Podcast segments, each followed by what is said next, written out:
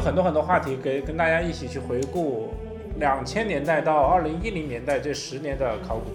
然后在此之前，潘老师给大家带了一段视频，是什么样的视频？哦，我们先来怀旧一下，嗯，对，看一看这段怀旧的视频听一下，听一下，听一下这个。女团天花板 S.H.E 的歌曲 Ring Ring Ring 最近在短视频平台又火了起来，不仅引发了全民翻唱，连舞蹈大赛都安排上了。不知道小伙伴们还记不记得 Ring Ring Ring 其实是动感地带的广告曲，想当年这首歌曲也是随着动感地带的广告火遍大街小巷。耳朵提高警觉，神经细胞全面戒备，你的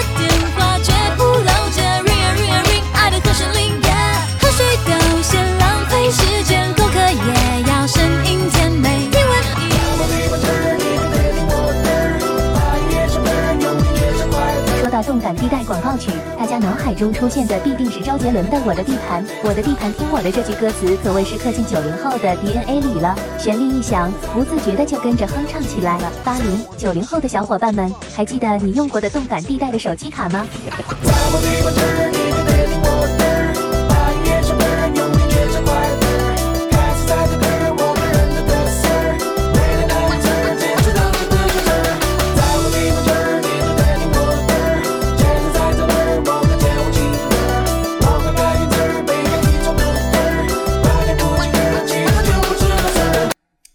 有人回到了啊有人说 Run 了 Run 对 Run，对对对，哎，我们再听一遍啊，我们再听一遍这个 Run Run Run。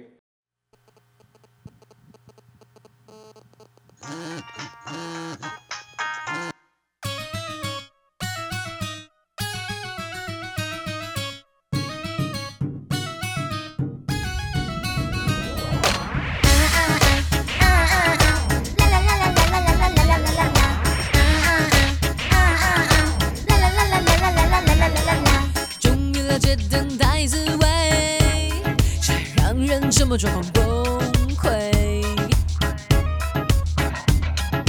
难道你对我没感觉？给了你号码，怎么还不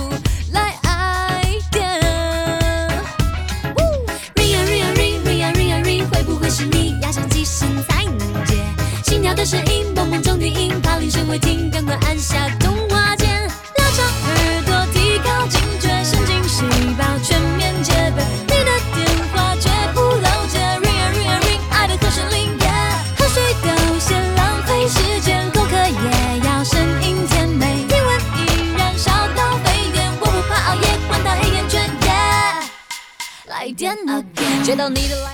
OK，来电 again，可以，可以，可以，可以，可以了，回来，回来啊！最近这首歌又因为抖音重新火了，有对不对？多火呢啊，大街小巷都有多火呢？就是这首歌在当年的确是大街小巷全部都在播。当然，那个更火的是那个周董那一首《我的地盘听我的》啊，动我的地感地带嘛，谁做主？我的地盘听我的。对嗯，哎呀，这都是真正当年的青春年华。啊，你看，你看，还有人觉得这是因为抖音火起来的新歌，哎，不光是这个网上有这样的选择啊，哦那个感觉啊，我们在座的就这么小小的一个直播间里面的工作伙伴们，真的就九五后就说，哎，这不是抖音最近很火的歌吗？对啊，结果潘亮老师严正的指出，这其实是在哪一年？这是零五年的歌，零五年的歌，哦然后二零二一年还魂通过抖音，所以你说抖今天的抖音跟当年的那些就是广告歌曲，然后脍炙人口的广告歌曲的火爆，其实有着异曲同工之效。非常像。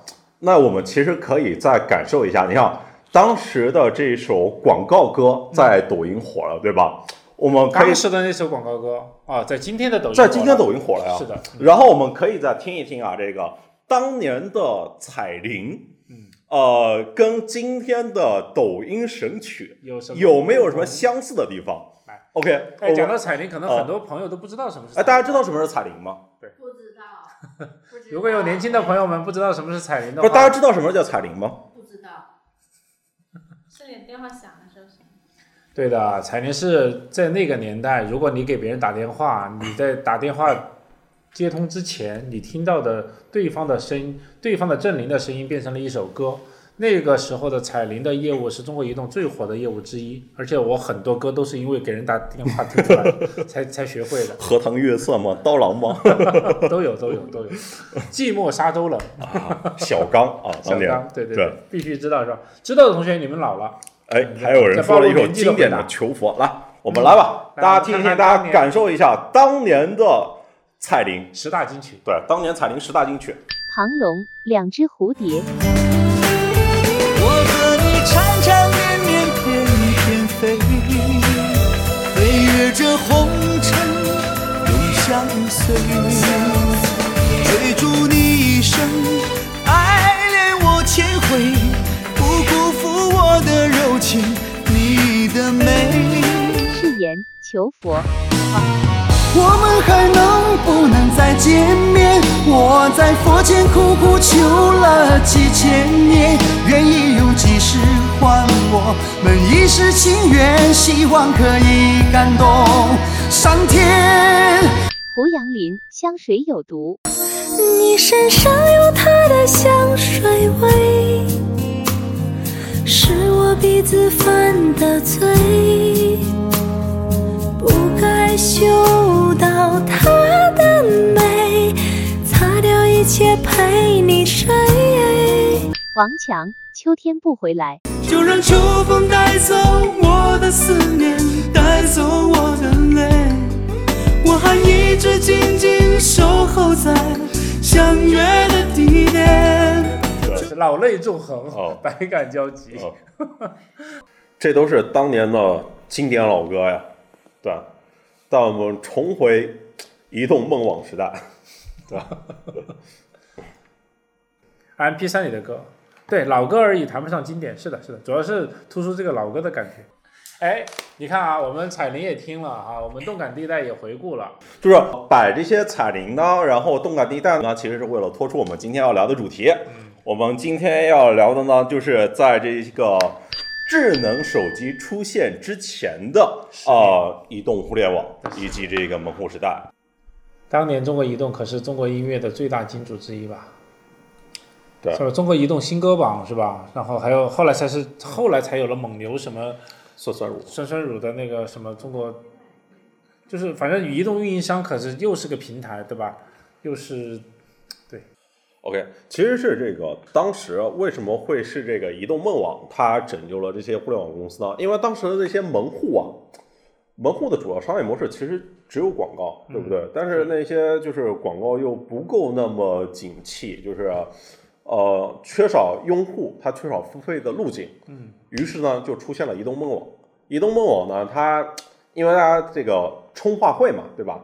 这个其实最大的那个呃 SaaS 软件啊，我觉得就应该是运营商这个电话号码，因为大家都是按月续租，这个很对吧很牛逼的，对吧收月租费再加这个流量费，恨不得呃移动叫应用费，对啊，就是呃，在就是即便到今天，全中国最有用户付费习惯的，也应该是运营商的这个电话号码，对吧？是的，是的，是的。因为都是其实到现在为止，所有的网站的这个就是 i A P P 的应用当中，最保险的其实是用户的手机号，对吧？。对，连 QQ 号和微信号都之前都本来是作为最大的用户系统，其实都会被其他竞争对手啊或者竞品平台公司嗯忌惮。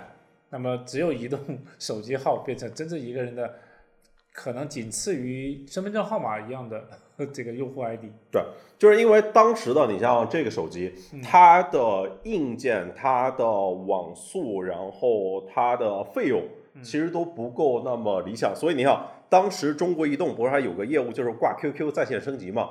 那个时候网速的费用还是挺贵的，我记得一兆流量都有几块钱呢，对吧？现在的话，你一块钱至少可以买一个 G 吧，嗯对吧？是的，是的。对不过消耗也大呀，现在一个两把就刷完了。那你刷视频嘛？那个哎，王者打一王者打一局要是要多少？当年哪有王者啊？当时那个都是手机上那些小的图片，对不对？点一点，然后游戏呢只有那种几百 KB 的 Java 那些小游戏，这个对 对，当年还有长途费。你不说我都忘了。我也是发现，不还有还有漫游费，还有漫游费，长途？漫游，我靠，这一个漫游再加一个长途，你知道当时打电话最惨的是什么？你在北京的电话号码，对吧？然后你到上海出差，第一漫游费收收你一刀，然后你在上海打一个电话到广州，叫长途加漫游，对，你都要疯。当年是五块钱三十兆，五块钱，今天五块钱三十个 G 没问题吧？五块钱三十张。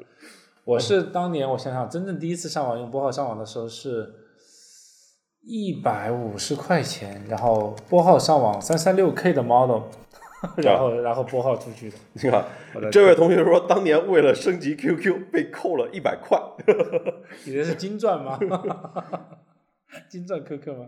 哦这个点它是因为这个呃，我们都知道，就是大家都会为手机号码持续让它付费嘛，对吧？嗯其实是手机号才是我们的第一 ID，对。对尽尽管今天已经变成了微信了，我们可能很多人都没有手机号码，但都有微信 ID。但是在当年啊，当年那个手机号码是大家的唯一的可以找到我的那个联系方式嘛，对吧？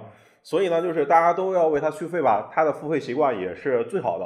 刚好不是刚才说了吗？二零零二年，呃，诺基亚它出了 Wipe 功能的手机，然后很后面就是很很快，移动梦网中国移动就推出了移动梦网，就是可以有这种像呃用户收费的功能。当时主要的收费啊，大家还有印象吗？主要有哪一些啊、呃收费的路径，对吧？我就是首先就应该是那个短信代扣费，就是那个所谓的订阅，应该很多人都被那个扣过费用吧？就有的时候你都不知道你点了什么，然后就突然的被按月扣费哦，按月扣费，大家记得吗？可能只是一个什么天气预报，你可能你平时都没有想要这个功能，但你有一点了，它要自动给你扣，而且是每个月都扣。对天气预报扣你还算良心的，那起码是有用信息。除了天气预报，可能是最良心的信息之一了，还有 N 多种莫名其妙的。举一举，什么是莫名其妙的？啊，我我想想，就除了天气预报以外，还有一些啥？每个月给你发个笑话，给你段子。有有有，对每天一个小段子，一一句笑话，然后扣你 扣你一个月什么十五块钱、十五块钱的，对对吧？嗯还有世界杯期间，二零零二年世界杯期间进球集锦，谁进了球一比零，然后发一条，一比一又发一条，呃，这这也是很多人就是当时移动业务当中的一个哦，一个还有手机报，当时也是。手机报，其实当时用手机看小说，我记得是一个非常大的对对潮流。通行族的时候拿手机刷小说，一个小说看下来好几块钱，这最早的收费阅读的那个雏形。对。应该是。然后就是呃，第一个，然后就是啊，其实第一个才是彩铃啊，我们刚才放过了那个，嗯。真正牛逼的是彩铃，彩铃是。后半段，其实彩铃前面是彩铃的前面是短信代扣费，短信代扣费对，对对。对，除了是铃声，还有一个是是语音服务啊，语音聊啊，这个。IVR IVR 这个。IVR 午夜情感夜话，IVR，对对对，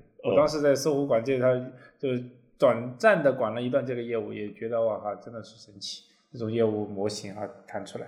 移动那个挂 QQ 升级啊，它是不用流量登录 QQ，而是每个月付一定费用，然后不登录 QQ 就能够帮你升级，然后收到那个 QQ 信息，它也会短信通知给你。这是代练吗？这不是代练吗？听起来好像就是代练。对啊，所以你看后面长出来的东西都是嗯很多很多哈，很多很多不一样的，就是不一样的呈现，有一样的来源，对吗？嗯。啊，彩铃诛仙，彩哦彩信，对对，彩信也是当时的一个功能，大家还记得吗？可以发发图片的叫彩信，哇，如果是这样的话，微信里头的好多业务都是能看得到过去的影子的。对，除了群没有以外，好，当时还有一个功能啊，嗯，叫百宝箱，有印象吗？有，一堆小游但是戏，但是百宝箱里头是什么呢？我都忘了。各种小游戏啊。哦，对啊，，OK。哎呀，反正玩玩手机的那个年代，真的是大家不知道有有个，哎，手机游戏是什么时候发出来的？后来大概哪年？手机游戏贪吃蛇吗？你说贪吃蛇吗？啊，不是 那个不坦克大战吗？当时那个空中网牛逼的不就是在手机上做了几百 KB，把那个任天堂的坦克大战给做出来了吗？啊，就是红白机那个对吧哦，我不知道，哦，听起来很牛逼。啊，黑白机都能做出做出那个感觉来。我在这个之前，我想想先问你一个事情，你说，就是乐视也是在 SP 那个时代活过来的，为什么别人囤了一堆版权呢？等会儿啊，乐视是 SP 的年代活过来的是什么意思？它也是 SP 那个时代就是从就有了的吗？就有了的公司呀。我不知道呀，我以为它一出出生就是个视频网站呢。就当时都有正版嘛，然后别人就买了一堆版权嘛，不然你以为他他他版权为什么《甄嬛传》那些能那么便宜啊？呃，是这样的，《甄嬛传》便宜，因为他跟郑晓龙那个老贾跟郑晓龙关系极好，不知道为什么他就拿到郑晓龙的那个版权。郑晓龙是第一次，二零零八年的时候，优酷的年会，就是就是公开的发布会，我们就请过郑导来站台。郑导在那个台子上大骂各种盗版软件公司和盗版下载公司，我印象特别深。嗯，老爷子也特别耿直，就是在台上就直接骂，印象特别深。郑晓龙老师。那是不是因为早些年像做视频网站的，都把钱烧在这个带宽服务器和线上推广上面，眼里面就是主要大家盯的都是这个 PV 嘛，还有这个广告收入。但当时那个对内容投入肯定是不够的。但当时呢，如果做 SP 的话，那个呃，移动呢，运营商它必须要你合法的获得版权。然后乐视据说啊，就因此是这个属于一个因祸得福，用白菜价获得了当时的。呃，很多的版权，他你像他二零零七年的时候采购电影，他的电影电视剧的那个均价只一万七一部，然后零八年呢是两点七万一部，零九年呢就是说也只有这个一点四七万一部，对。呃，乐视其实确确实实做的比较早的那个版权内容的采集、那个采购哈，但是为什么呢？是因为我记得当时好像乐视主要的商业模式是做版权。分销，分销，对啊，就是买版权卖版权。那你想，这个可不就是人家的核心业务吗？跟你那个在线播放的用户量啊、这个流量啊、品牌啊、商业化啊没啥关系。所以其实它本来应该是 在我们上游的一家版权分销公司。对，他真正自己做播出之前是在做网络分销的，那做版权分销，那做版权分销是我们的上游。按道理我们是上下游的这个关系，他卖版权给我们，我们买了以后去播。播完以后呢，再给他就是结账，大概应该是这么一个逻辑关系。所以可能后来由于各种原因，他们觉得嗯做播放也是一个非常好的生意，然后就进入了这个泥潭，然后就开始买服务器、买带宽，开始做用户，然后就发现亏了。对。其实是这个 SP 时代的公司啊，它都有那么一点先天不足，因为你像它赚钱的主要方式是通过中国移动，对吧？然后其实核心它不是你做好产品、做好服务，核心是你跟这个渠道搞好关系，对对吧？其实也不是，说实话，当时这样的最早的商业竞争呢，其实都是有序的。跟各个移动公司，移动是这样的，移动有个集团，然后呢，你必须要是跟集团去谈那个你的号。对。我记得当时呃，搜狐是拿的六六六六四个六，然后新浪是八八八，然后还有谁？腾讯是七七七，反正就几个大公司把最好的那个四字代码拿到，这是跟集团之间的业务。然后，除了，但是因为你知道，整个中国移动的体系，特别是中国移动啊，就移动运营商的体系，主要是以集团和分省公司为核心的。中国移动当时的总部之下有几个大的基地，呃，音乐基地是在成都，是四川移动管，然后管它整个集团的所有音乐业务。然后广东是管游戏还是管什么？反正广东是管了一摊，就视频基地啊，音乐基地在这个嗯广东，视频基地后来是在上海。对，视频在。对，在上海，上海电信哦不，中国电信也是这样。重庆是。重庆也是有一个，反正分了各个省公司，省公司。然后，然后呢？当时要做 SP 业务，就是既要在中国移动总部要做工作，嗯，还要把自己的触角全部下到各个省运营商的部门。然后，所以我们当时开了很多很多个分公司，然后把那个支部建在省上，这么来做业务的。我当时背了一个四川省分公司的这个这个任务，然后跑到成都去开了搜狐的第一家这个分公司，叫四川。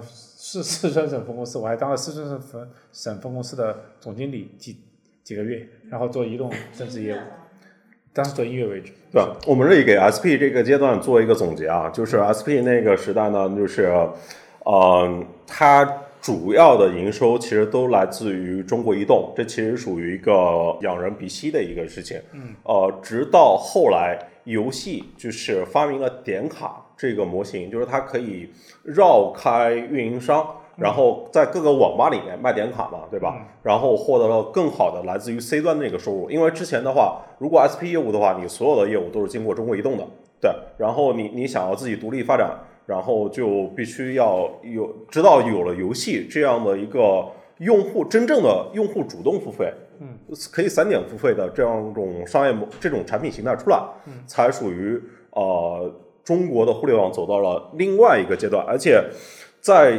那些年里面呢，就是同时也发生一个事情啊，就是在大家都知道 SP 其实当时是非常乱的嘛，对吧？各家难免不了有各种坑蒙拐骗的动作在里面，是投诉也很高啊，大家都去投诉那个中国移动啊，每年三幺五晚会，然后中国移动也要背那个就是客诉啊，然后就是他们也紧张啊，投诉率到一定程度，所有人都必须出来回应的嘛，对吧？对。然后在二零零六年的时候，就是国家开始对 SP 业务就是进行整顿了。整顿结结怎么整顿啊？就是必须要二次确认，哦，对就对对。之前都是那种你随便点一个就把费用给你扣了。对对对，现在除了二次确认之后呢，必须我用户主动回我确认我要定你，嗯。然后这个才能够完成扣费这个动作。嗯，那你想想，那个用户是很很少有人会回复我回复你让你扣我钱的，所以整个 SP 业务就一落千丈，互联网又坠入了寒冬，然后一群人跑去做游戏了，接力棒是这样拿过来的。完全对，对完全对。其实点卡是从真的是刚刚才我看那 Push 也在说，啊，零二年是的，我记得当时那个盛大，盛大出来的时候，很大的一部分那个收入的来源是因为它跳过了那个其他的代，我们那个叫代收费代收费业务啊，就躲开了这个移动的代收费业务，呃，或者说移动的扣款其实是呃收入来源的一部分，其他的都是点卡呀，它是多种收费模式的这个开始。我觉得这是当时零二年、零三年做的一个东西。其实话费余额当移动支付 本身也确实是一个，还有一个细节是报销。嗯，很多时候，当时有一段时间，很多很多移动的收入之一是来自于移动话费的那个代收费，但是写出来看起来像是话费，或者是那什么叫移动增值服务费，很多人就拿这个去报销了。所以因为是报销的，大家是在被扣费的时候没有那么敏感。对，这是支撑了一段时间的一种擦边球。就是最初中国互联网的支付手段就是话费余额，运营商扣取，对对对，然后拿去娱乐去了。对吧？拿去娱乐去了。对的对的。哎呀，这也是真的是陈年往事啊！哈。对。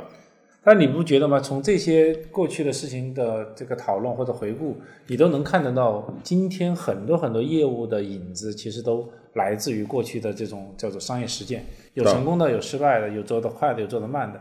但是我觉得商业本身就在一直不停的实践，不停的去找到跟用户之间的结合的那个点，找对了，然后持续一段时间，然后在这段时间的过程当中，你再去找下一个点，然后你能不停的努力和勤奋的去找到不同的点，这个公司才会与时俱进。所以这样说起来，你说腾讯从真正的九八年、九九年开始做 OICQ 开始，然后一直到现在，还是一个真正非常非常与时俱进的牛逼伟大的公司，对吧？对。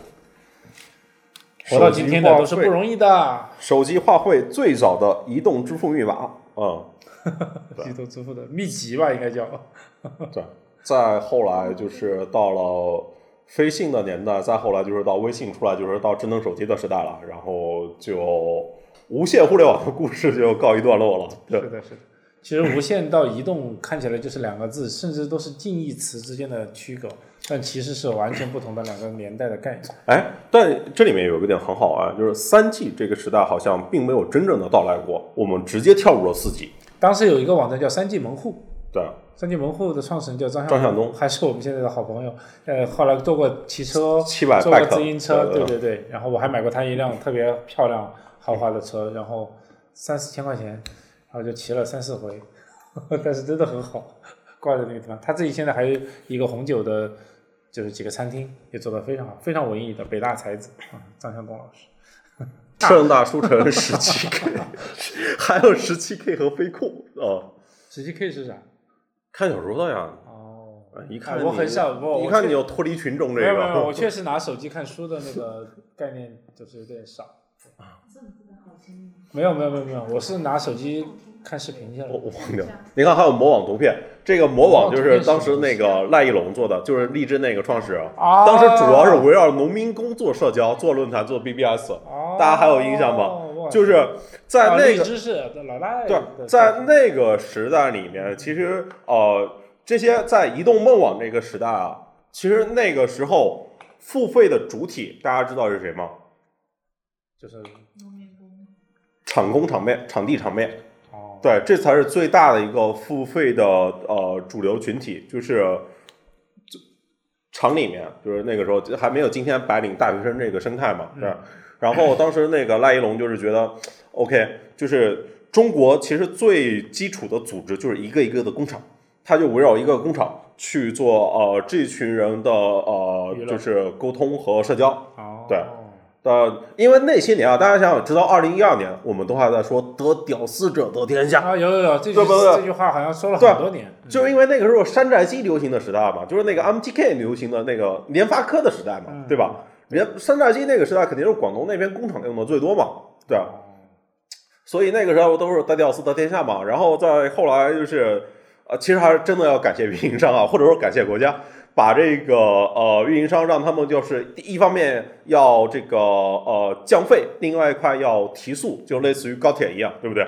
然后后来才有了流量包月啊，你像腾讯的大网卡这些东西，这些移动的应用才能够很快的发展起来。不然你想想，在之前二 G、三 G 那个时代的话费标准里面，即便是智能机时代，短视频刷得起来吗？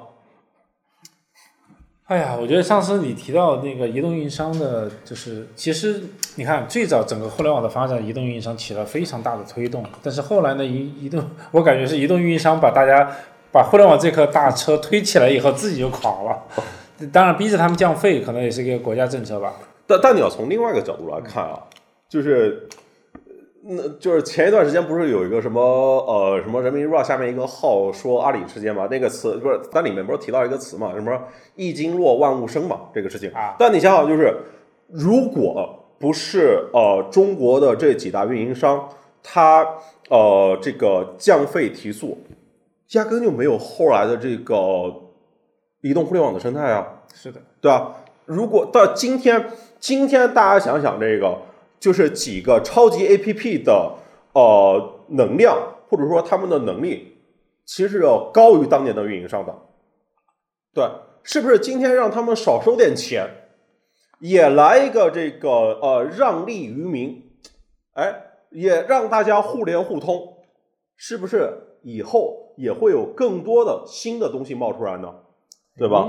九月十七号这一轮互联互通不知道能到什么程度，但是真的如果一旦打开，很有可能带来的是一个前所未有的生态环境的变化。这个是整个大的生态系统开始巨变的时候，每家公司在里头的应对的措施该怎么弄，其实有可能会导致未来几年之内不知道会变到一个什么样子的一种开始。哦，这是一个大事件呀、其实。我觉得至少会有利于很多小公司，对，会有很多小公司可以在这个缝隙里面冒出来，然后大家有机会可以成长成为大公司，不确定，但至少是会有更多的人可以冒出来。嗯，对。除了小公司以外，你觉得这几个大平台，如果这么说，我觉得应该是这样：每一次剧烈的地壳运动，都带来地球物种的一次巨大的进化和变革。那这个进化本质上就要求你是叫做嗯物竞天择，对吧？然后就是当这个大环境一变，那么每一个公司的组织文化或者产品的这个路径都有可能巨大的调整。谁跟上了这个时代，或者谁适应了这个时代，谁就能活到下个阶段。你记得马化腾曾经说过吗？就是在移动互联网刚来的那两年里面，啊、他二零一五年的时候做过一次总结啊，说巨人倒下的时候，他的身体还是温的。对，呃，同样的案例我们其实可以看一看嘛，就是当年的飞信，就是当年你像我们这一代八零后的这一批学生，一进入大学，每个人都发一个移动的号码，对吧？然后它自动给你注册一个飞信，然后飞信那个用户之间那个发信息是免费的，班主任呢也全都用这个呃飞信的群里面来传达各种的指示，对吧？为什么飞信没起来，最后是微信起来了呢？啊，这个也真的是叫做起一大早，赶一晚集，是吧？后来好像还有一些飞信的人也聊过这个话题，就是中间机制的体制的问题、机制的问题等等等等，都其实到最后关键环节都起到了决定这个产品生死的一个作用。我记得当时我用飞信用的非常多的，为啥？因为用手机发短信其实还是难受的，嗯用用键盘发短信还是爽的，所以我当时经常都是把飞信挂着，然后一旦开电脑就一定挂了，挂着以后呢，给所有人的手机发短信的时候用飞信搞定，哇，那个叫爽，那真的是爽啊，而且会就是完全是在办公状态之下能够就是能够替代手机的动作，这是一个非常非常理解理想的一个样子。对，但是你看这个，当时我有一个点非常想不通啊，就是飞信为什么不跟那个中国移动和中国联通连起来？飞信吗？对啊，飞信是中国移动的，我知道，我知道，我知道。但是啊。你像关系网这个事情，你缺百分之一都是缺呀、不是，那理论上你就是残缺的啊，你用飞信，像我当时我这个大家看到这个天翼的号码，这个电信的号啊，所以就是当时哦那些飞信是不能发给电信和非移动联用户的对对对对对对对，这这是一个就是非常莫名其妙的事情，可能是运营商自己之间没有谈妥，或者说移动自己的估值各种原因我不知道。嗯反正当时是你像我一个电信天翼用户，我接收不到飞信啊，我只能去登录 QQ 啊，对吧？所以你才改为中国移动啊，人家要的是这个呀、要的是一个拉新的这个这个结果。你看，就捡了芝麻丢了西瓜。对对对，我觉得这这个点啊，而且还有一个点啊，就是运营商真的想要去革自己的命很难啊。当时的运营商的主要的收入来源都是来自于短信和这个话费嘛，因为 SP 的业务被限制了嘛，对吧？然后当时你想飞信这个事情，或者说后来的微信，它叫什么？它叫 OTT 啊，对，它要越过运营商的呀，就是把运营商管道化、渠道化呀。对其实当时微信我觉得做出来的时候，其实我听说哈，中国移动内部有非常激烈的争论，嗯有些人是说一定要封杀到底，而事实上不光是有争论，当时飞信微信出来的时候，中国移动还是腾讯的一个巨大的客户，因为它对对对。每年的代收费要给那个对。要给那个挂要 QQ 嘛，刘成敏那个时候搞了移动 QQ 对，嘛，就是刘成敏那边每年有很大的收入。当时中国移动是据说是威胁说这个收入要全部砍掉，来阻止微信的发展。所以刘成敏当时在张小龙做出微信的时候，也不断去嗯穿小鞋。没办法，其实可能大家各守土有责，对吧？你扛着公司这么大的收入，这就叫路径依赖。但是牛逼的是，最后比如说整个公司的最高层，他或者大家一起商量出哪条路才是真正独立发展自由之路，所以坚持了微信，不惜牺牲掉这个呃对叫做合作伙伴有重度依赖的业务，然后才有了今天。据说刘成敏就是因为这个事情最后走的。对，就因为他想不想让张小龙把微信发出来嘛，对，想遏制微信。然后呃刚才庄明浩同学还提了一个非常重要的点，嗯因为中国移动那几年在反腐，哦，反腐有点比较激烈那几年里面。啊然后你想这个时候，呃，其实运营商你你你反腐嘛，就是大家肯定是说我我肯定倾向于在这些老产品里面去做这个投入，我要保住现有的这个呃收入，对不对？然后我在新领域里面去做投入，万一还没有结果呢？而且这个属于自己革自己命的事儿，嗯，怎么能干呢？就是短期内短期之内，移动互联网这些产品它不会给我带来什么收入啊，对吧？所以这个时候就是 主动权只能在挑战者那边了嘛，对。一个公司哈，一个公司做大了，一个组织做大了，你要你要真正敢于叫做壮士断腕，你要真正意识到未来是什么，然后砍掉在未来还没有来之前，你相不相信那个是未来，这是第一个。嗯第二，你相信的时候，你敢不敢你断掉现在的现在啊、以了结现在去迎接那个未来，这是太需要勇气了。这个几乎除了最大的老板或者是最顶层的那个人，完全脱离了这件事情的利益、情感，呃等等一一切因素之外，才能够痛下决心。否则，只要在局内，几乎这件事情都是死局。但这其实不只是中国移动的问题啊，全世界的运营商都没能挺过这一关呀。就是全世界的运营商对于移动互联网的兴起都是束手无策的呀。就是因为这个 A P P 或者说微信嘛，它本质上就是对于这些传统电信运营模式的彻底的颠覆啊，这是一场对于旧制度的革命。然后它一出现，OK，直接把整个电信运营商的基础环境给就是呃破坏掉了，对吧？然后你想，运营商他的高层那几年又在反腐，对不对？然后你既得利益，你敢放弃吗？然后那个国资委还有 KPI，你敢不背吗？然后这个你敢让这个江山毁在自己手里面吗？对吧？而且那几年刚刚换了一轮新的高管，新官上任，你敢玩这个？你看，不想让江山毁在自己手里，就让他毁在下一任的手里，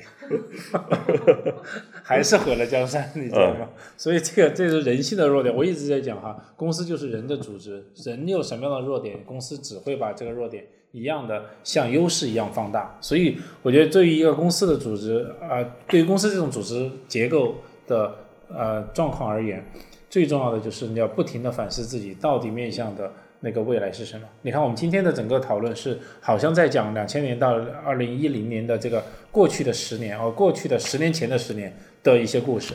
但是我们那天在做选题讨论的时候，我跟潘老师也在讲，我们讲过去的目的不只是缅怀，不只是去致敬，不只是去重温，而更重要的是在过去的历史当中去找到那些教训。有经验更好，但是经验往往是少数，更大多数的是教训。如何在过去的经验和教训当中吸取到一点点心得或者认知的扩张，然后把它迎向未来。比如说，我们今天在讲到微信也好，它怎么去替代了过去的那些移动通讯的网络动作。那么好，从今天看未来呢？假设十年以后的今天，我们还有直播，十年以后的今天，我们还可以通过某种方式来进行社交。那我相信一定不是今天的这个样子，那也许是 VR，也许是我们今天谈到的元宇宙，也许是更多更多的更友好界面的那种沟通方式。那将来如果有一天，这个 VR 的环境、V A 呃那个 MR 环境、XR 环境就真正建立起来以后，我相信有可能十年之内就能实现。那我们可能还是在一起聊天，但是聊天的那个场景就像是在真正的我跟潘老师在一起。有可能这个时候是它的一个激光投影，它的全息投影，有可有可能我们现在遍布在全世界各地，但是呢，我们有这么一个身临其境的感觉。那好，假设这是一个未来，那么今天我们想想一想，有几家公司，今天最牛逼的那些公司当中，有几家公司能够活到那天？怎么才能活到那天？所以，其实我觉得这种命题是非常非常值得大家深思的。就是我们一边在感叹着流逝的过去，其实一边又在闭眼于未来，而我们真正需要大家一起探讨的、一起思考的，就是啊，既往不咎，过去的就让它向前。对对对，过去的就过去了，但是明迎向未来，真正看到未来的机会和今天我们到底要结束一些什么，才能够开始一些什么。最后，咱们再把这过去十年的大事给过一遍。好，对，这些大事都是当年在那个年代无比重大的事情，在今天看起来都是过眼云烟。对，二零零一年，我看看啊，二零零一年啊，两千年吧，就说二零零一年，把我们过去的这个从业经验直接跨过啊。等会儿啊，我们从二零零零这么说啊，我像我从自己的感受来讲，两千年的时候，我完成了从一个传统的 IT 公司到互联网门户网站的职场的转折啊，这是我觉得最重大的一个动作。我现在还有很多学计算机专业的同学还在那个 IT 公司里头啊，还在 IT 行业里头，我觉得他们也很好。但是我很幸运，很庆幸我自己从 IT 行业转到了互联网行业，真正的进入了那个时代的风口浪尖啊！这是两千年，哎，你讲讲你的两千年呗？我的两千年，我还是个宝宝呢，我的两千年，我小学啊，在小学啊，那个时候互联网对于你来讲有有感觉吗？我应该是到两千零一年吧，才对互联网有感觉。我其实我上网的第一个网站啊，还真是搜狐。哦耶，对，打开搜狐点 com，然后打开第二个 CCTV 点 com。怎么还能打开 CCTV 点 com？要看看电视不是啊，当时第一次去网吧上网嘛，不知道啊这个。啊对啊，你看啊，呃，潘亮老师是二零零一年才开始了他的互联网的原点，我甚至都不记得零一年还是零三年这个。OK 那我当时在一个乡下，啊这个 在网吧里，那个时候还有飞鱼网吧，你记得吗？还是最牛逼的网吧。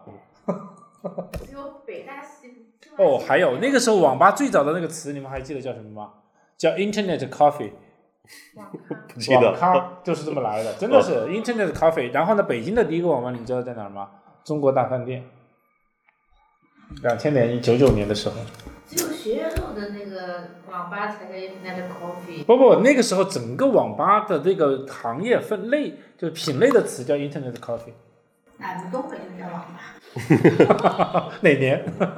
一九九九年。所以这是两千年的时候，两千零一年是一个整个互联网的荡到极点的孤儿谷的那个样子。当然，现在回头看是一个最好的抄底的时间。对，如果你抄到了的话，那其实现在日子过得应该是蛮好的。啊，这是两千零一年，当时是网易就是做假账，做假账导致当时是差点被摘牌在粉红什么粉粉红粉单市场粉单市粉单市场，对对对。然后也是那一年王志东离开新浪的，而且那是董事会逼着王志东离开的，为什么要逼着他走？不知道当时具体发生了什么，好像也是业务或者是那个整个大势也不好吧，可能公司表现也不如董事会的满意，反正是逼走了王志东，当时很大很大的一个事情啊。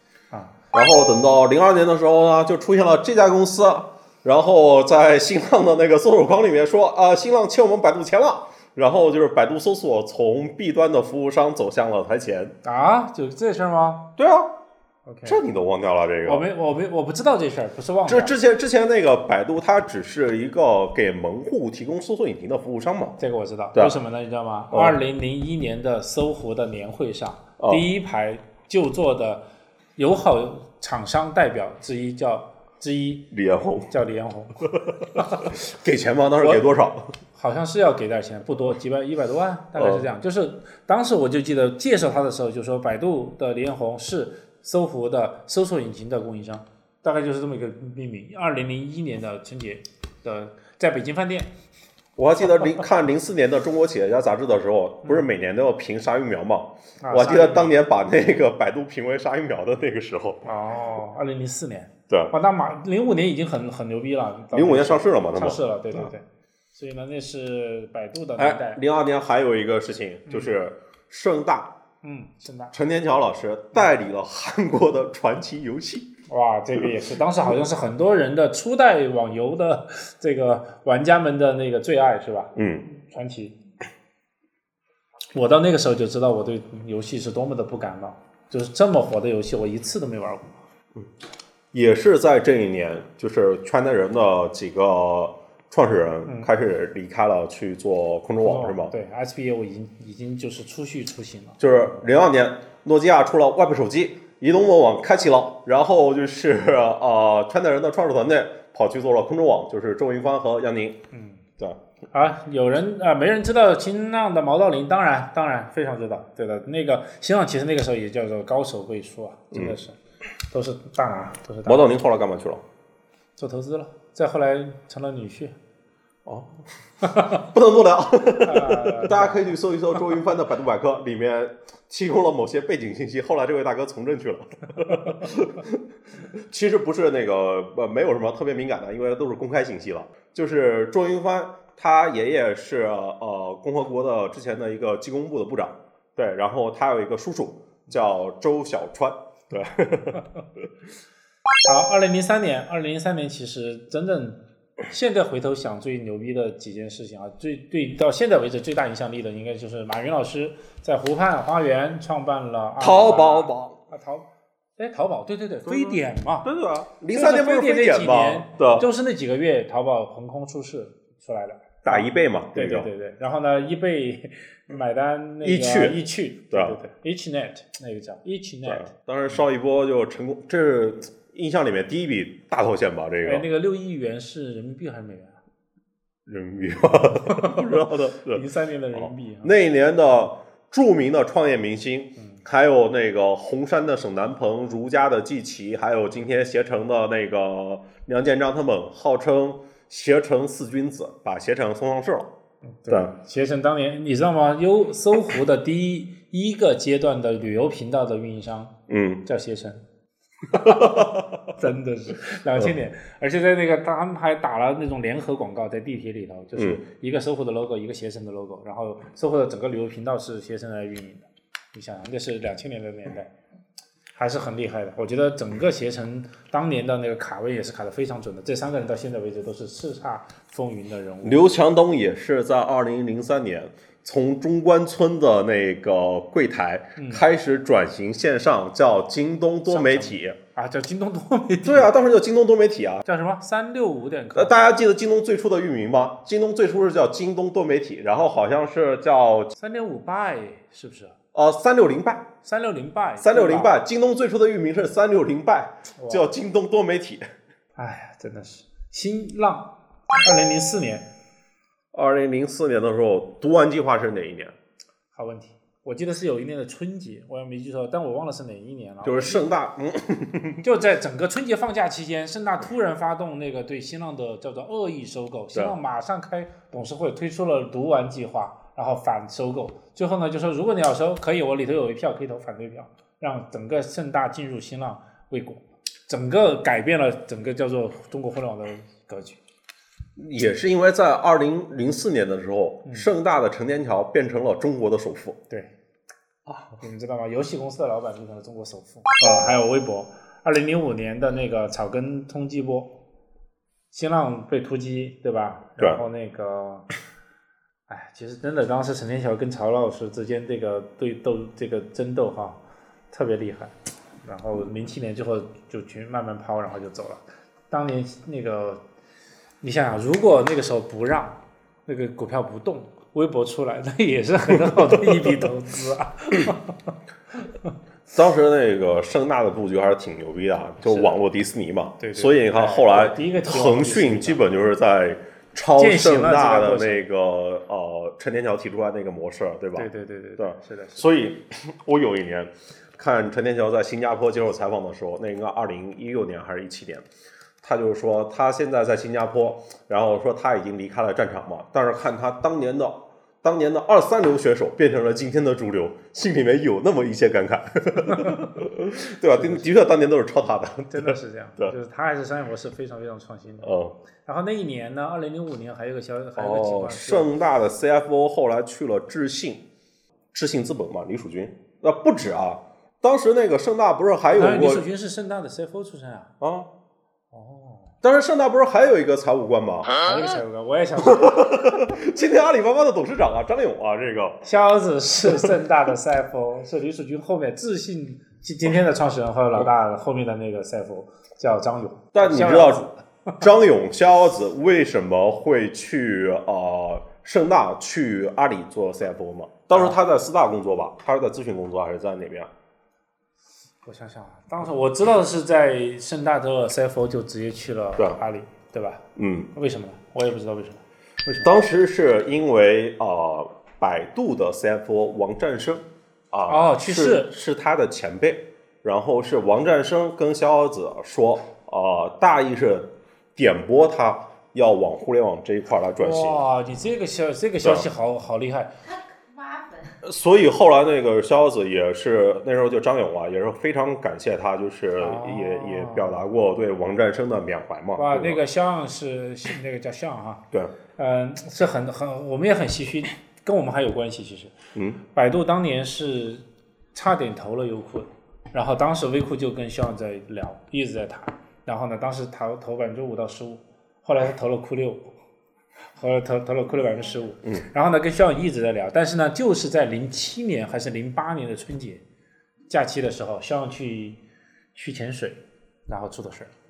从那一年以后，百度整个情况就开始往下走。就肖勇当时是非常非常的可惜的，这整个是互联网这个圈子里有巨大的一个悲痛的事件。其实当时那王振声是08百度真正的那个二号位嘛，对吧？对对对就副厂长，当年副厂长。能干，然后人也很 nice，非常有远见，是非常非常重要的百度的支撑。是不是特别这个，甚至就不能说他像这个 Martin 和那个呃，基本上是这那个呃逍遥子了。对当年王占生比他们都更加成功，是的，是的对，更加胜任那个角色，真的。对。然后零八年春节的假期去潜水，所以当时非常三亚，对对对对，很很很突然，很突然。哎呀，就是零零五年，其实还有一个事情，也是跟我们这个行业有关系。当时土豆上线，对对，嗯零五年的四月十五号，土豆网成立，土豆公司成立。哎呀，王威零五年嗯，零五年，零五年在干嘛？还零五年，零五年我上高中了呀。我的天哪，真的是，哎呀，所以呢，那个五六也是啊，好像那个什么也是，就是土豆网也是。哦，这是哦，这是当时百度的那张合照是吧？零五年百度上市，啊，零五年百度上市，这一年应该是互联网第一次大规模造户吧，就是第一次冒出来很多千万富翁、百万富翁。对，而且百度当时是创造了整个纽交所单那个上单日上涨奇迹，单日当日当日上涨幅度最高记录，百度当天应该涨了好几倍吧？对涨了不止好几倍，几倍吧应该是。嗯，对然后百度是第一家，然后优酷一零年上市的时候是在 NYSE，就是纽交所当中，呃纽交所当年那几年的历史上仅次于百度的当日涨幅最高的记录，优酷是第二个，所以我们记得百度的原因就是这么原因。当时百度对于员工期权这个事情，应该是李彦宏带回中国了，或者说他比较好的就是践行这件事情这。是哪年你说的？就因为后来各种公司，我觉得都在期权问题上没有啊，搜狐就处理的很好啊，真的，我一直就在讲这句话。嗯 Charles 张老张 张朝阳老师真的是在搜狐，在我们当年这么小的时候进进入一家互联网公司，树立的那种平权和那个共享的那种价值观当中非常非常重要的一个选择。我记记得特别清楚，搜狐当年两千年代进到公司的所有人。每一个人都是有股票期权的，多少不同，但是每一个人都有。我觉得这种概念是一个非常非常让人颠覆价值观的，就是让嗯每一个人都觉得这家公司是跟自己相关、息息相休戚相关，然后呢是跟每个人的努力都能够得到回报的过程。我觉得搜狐是靠那样的一个机制，再加上一帮真的还不错的人的一起干出来了搜狐的前几年的辉煌。所以我一后来你知道这个事情影响到什么程度？影响到微库的滚滚枪从搜狐离开，然后创办优酷以后，优酷也是这样的。哦，我想起来了，嗯，当时这批叫海归派、留学派，海归，对对对两千年前后的海归，是的，是的，是的，没错，就是这一批海归回来的同学创业呢，对于期权这个事情都还是比较讲究的。是的，啊是的，所以那个时候也是个非常重要的。你看这个 OK 的同学说，百度是互联网的黄埔军校，是的，特别是后来做什么 O2O 的那一那一代，是吧？很多都是从百度大厂的 CTO 基本都包括是这个。字节嘛，也有 N 多从百度出来的嘛。就你你想想，就是字节从百度到底挖了多少人？他技术线的那个杨正元，然后那个朱文佳，还有那个洪定坤，这三个人全都是百度出来的呀，哦都是从百度挖过来的。但是你想想，当时字节可以从百度挖那么多人，嗯今天有哪家公司能够从字节这么大规模挖人呢？今天这个竞业协议他妈搞得谁都没法挖了，就是这就是连他妈十八十八线的小厂都给你禁了，你不是核心员工都让你签个竞业协议。对，哎，反垄断会不会把这个反掉了？我觉得互联互通之后啊，就应该把这个竞业协议，就让这些大厂好好反思一下这个竞业协议，实在是 竞业协议实在是签他妈太狠了，这些就是你像你们这些公司起来就是靠挖别人的人，但是挖过来之后一个也不吐出去，而且竞业期间没有工对资，对原来有有的有原，来是有的。对。呃，现在也有的，只是某些大厂没有，没有工资的竞业协禁止协议叫耍流氓啊，那就耍流氓。我可以说改个名就行，竞业协议没用，你这太天真了，这个。也有这么干的，哦我听说的没有没有，也这么只要你收到那个，就是只要我在门口拍到你进入这家公司就算了，就是我就是像我想不想搞你的意思，哦，OK，挺狠的，非常狠。我如果一旦发现你去了竞业协议其中的那个某一家厂，就因为现在的竞业协议基本就是进整个中国互联网嘛，对吧？对，我觉得真的下一步反的话，应该是好好想想这些事儿，对吧？人员的流动怎么能保持企业的培养和人员流动的平衡感？这本身也是一个很重要的一个点，对吧？对当年百度的人不想离开北京，只能去滴滴和字节。你看，去滴滴和去字节这一念之差，去滴滴没去字节，这个属于没有选对最好的公司，但还有选错行业，或者说整个行业都遭遇不可抗力的，比如说在线教育，对吧？你像好未来里面也有很多很优秀的同学啊，哦，对啊，还要去好未来。对哎呀，不过说起来，其实你不觉得现在教育也是一个非常非常低谷，像当年三大门户一样吗？但是你不相，你不觉得？我相信这些教育公司总会找到一条属于他们该走的好路嘛。不，应该不是所有人都活得下去，但是也应该有人一定能活下去，对吧？对。零六年对吧？短兵相接哦，三六零安全卫士的士出来了。这个三六零安全卫士的这个事情，你像这大哥之前做流氓软件搞三七二幺，嗯，然后再创业就搞了一个专门反流氓软件的流氓软件，接了这个嗯雅虎中国的盖子，他是把三七二幺做完，然后卖给雅虎，对吧？对啊卖完以后自己再出来，然后再说三七二幺是个流流氓软件，够，真的是周鸿祎老师真的没话说，对不对？没话说，真的没话说。哎，反迅雷联盟这个是零六年就有了吗？哎，我记得迅雷到了零八年还是很牛逼的。嗯啊，对。哎，三 Q 大战是哪一年啊？一零年，哦，一零年，OK，那是最后最后的那段时间。零七年大开大合，我想想是，数字广告其实是中国某个层面上可以讲最讲技术的一群人吧，嗯，对吧？因为做广告它跟钱离得最近嘛，就是所以要想方设法提高它的变现效率。嗯，但是做精准广告的，在整个 PC 时代，咱们好像之前也聊过这个，是的，都不太好，不太好，因为不够精准，没办法好，也没那么多数据啊，对人的那个识别也不能完整的追踪，不像今天有个手机，每个个人都唯一的设备。对吧？对，嗯。我们当年优酷在促进那个登录的时候费了老鼻子劲了，就你知道原来不需要登录就直接可以看，我们为了最快的触达用户，是不给用户设任何门槛，让用户尽快的看。但后来发现大家都不登录，来来了也不知道是谁，走了也不知道是谁，最后就不行了，然后就鼓励大家登录，然后各种方式大家就是不登录。然后到了手机呢就好了，因为手机都是自己的，咣当一捏就进去了，所以没办法。在 PC 年代做登录就是一个痛苦的事情。零六年优酷是哪年啊？优酷是啊，二零零六年的六月二十一号对 beta，然后呢 beta 了半年，然后二零零六年的十二月三十一号正式上线，所以半年的 beta 以后正式上的线，这是优酷当年的时间段。对，这是零六年的大事儿。是的，是的。零七年，零七年或许讲了一个，讲了这两个事情。嗯，燕赵盟是都零八年，对，艳照门是零八年吗？大选那一年啊，你忘了？哦，哇塞，哇塞，嗯，OK，零八年，零八年最大的事情是这个奥运会，嗯，和汶川。其实汶川才是真正零八年的一个一个事情，在上半年的事情，后半年是那个我我感觉就是网民的记忆，从零八年之后就缺乏公共记忆了。就我我感觉大部分的青08年以春就是，你看所有的青春片啊，拍那些共共共同经历的事情啊，都是拍到零八年的奥运会或者说汶川之哎，为什么呢就不拍了。？哎，为什么呢？对，就因为之后移动互联网兴起了，大家全都碎片化的，没有主流媒体了呀。这个大家都是那个各自听歌。你像这个，当时我们都还知道，那个有周杰伦，有孙燕姿，然后有蔡依林这一些，我们都听。对对，还有 S.H.E。嗯但今天你举你喜欢的嘻哈歌手，他听他喜欢的嘻哈歌手，然后他他那个电音，然后什么古风那些东西，就是大家就今天不都千人千面了吗？这个事众，所以当时江南春老师创建的分众传媒创早了，嗯，而且分众传媒创就是创少了。对，创早了且创少了，放在一个户外屏上怎么分众啊？分众传媒应该干手机移动呃移动互联网的广告啊，对吧？应该去众。投资今日头条啊，当年对呀，对呀，对呀。不过当年他是这样的，是拿了人家投资后的公司的广告费 挣了那笔钱。对其实你以后就这么干，不跟今天的抖音也是啊，你像就是大部分 VC 投了公司，最后钱投给了分众嘛，前几年对吧？啊，对，这两年消费品就是 VC 的钱不全都投给了抖音嘛，对吧？有道理抖音收割中国 VC，其实我要是抖音的话，我除了收广告费以外，我只收八成的广告费，嗯，剩下的两成广告费都给我折成股票期股票权。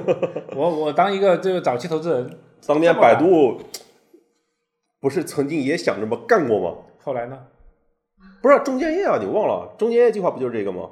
中间爱奇艺只是啊，爱奇艺那个呃爱乐活，还有那个爱乐活那个呃题我都忘了，对对对，有印象吧？还有一个旅游的，对吧？去哪儿？去哪儿？去哪儿？去哪儿对对对对对。就是中建业嘛，然后还有好多啊这个，就是各个领域里面扶持一个嘛。其实也 是从投资加实业的方式结合起来用，我觉得可能也是一个套路啊，嗯也是一个招。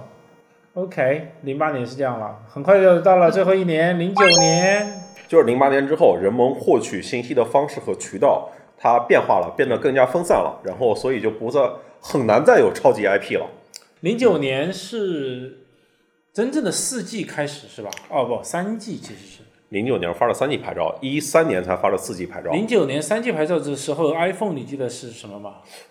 我记得可能都不止零九年。三 GS。对啊，对吧？其实三 GS 是比起四 S 在前面，就将将要喷薄欲发的那一款。很多人一用的很不爽嘛，虽然很很拉风，但是其实用起来并不爽，连短信都发不了。一的时候，到了三 GS 的时候呢，就基本像样了。然后三 G 手机也还比较好，我记得我是那个时候开了一个联通的手机号。其实从三 GS 开始才有了 App Store，哎，对吧？对的，对的，嗯，这才是移动互联网的元年。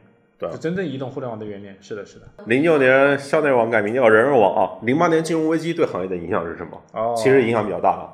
哎，这个也是一个特别好玩的一个情况。零八年金融危机，对吧？嗯优酷刚刚成立第二呃，刚刚那个叫做运转的第二年、第三年，对零六嘛，零七、零八，零六其实到年底了，对零七是一个完整的年，零八我还记得特别清楚。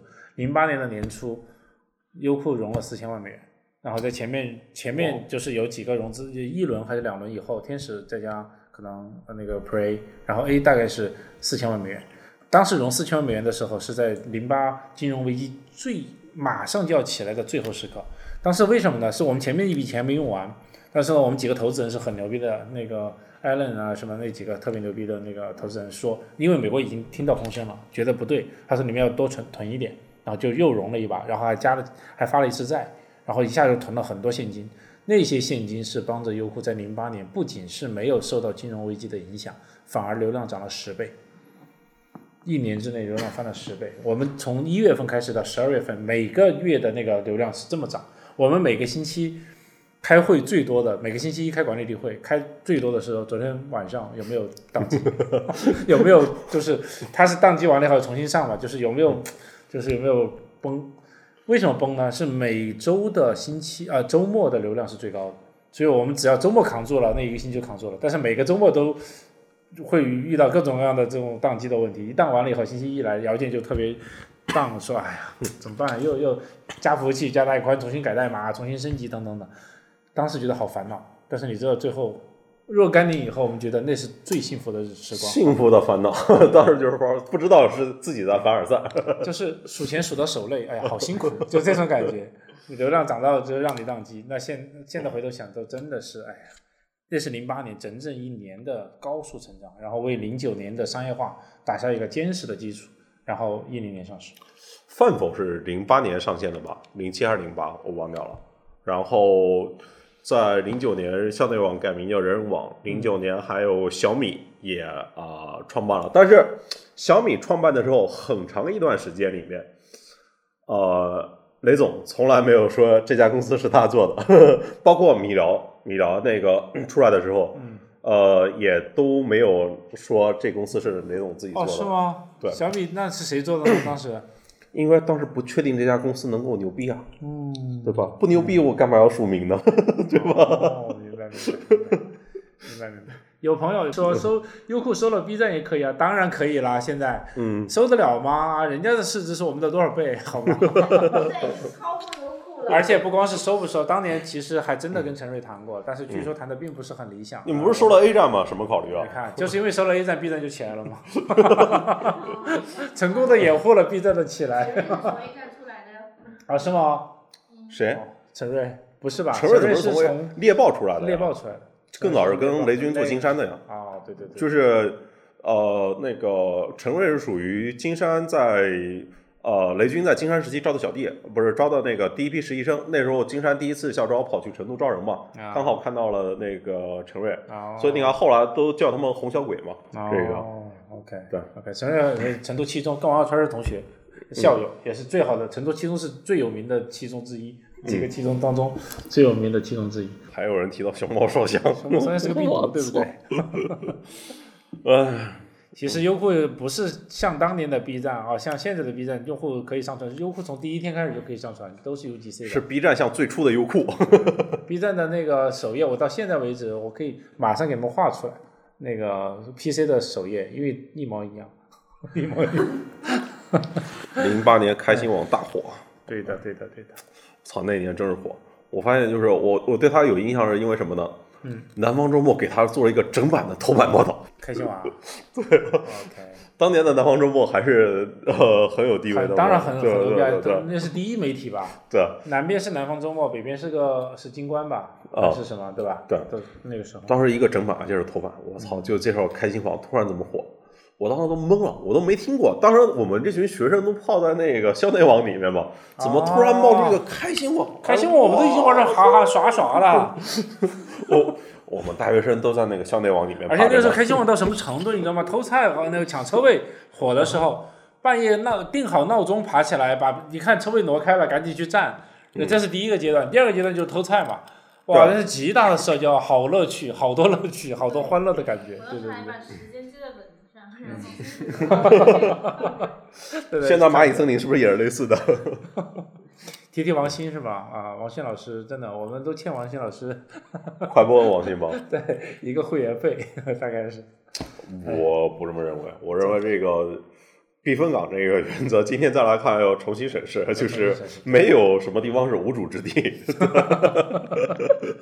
法外之地。对，没有没有互联网不是法外之地，所以你看，每个年代大家的思想观念都是不一样的，所以这未来到底该怎么去哈？你像刚才不是提嘛，如果按照今天的监管标准来说，不管是头条还是快手，它肯定是不可能起来的嘛，对吧？对对如果按照当年优酷的内容审核标准去卡那个今日头条，去卡内涵段子，去卡快手，嗯，就没有段子，就就都没了，什么都没有了。对，所以这没办法，真是一代一代没辙。对，哎呀，转眼间我们呃两个小时就差不多到了。差不多。哎呀，谢谢你们一直以来的陪伴啊！好，我们差不多，了差不多。谢谢你们，谢谢你们陪伴，晚安，各位。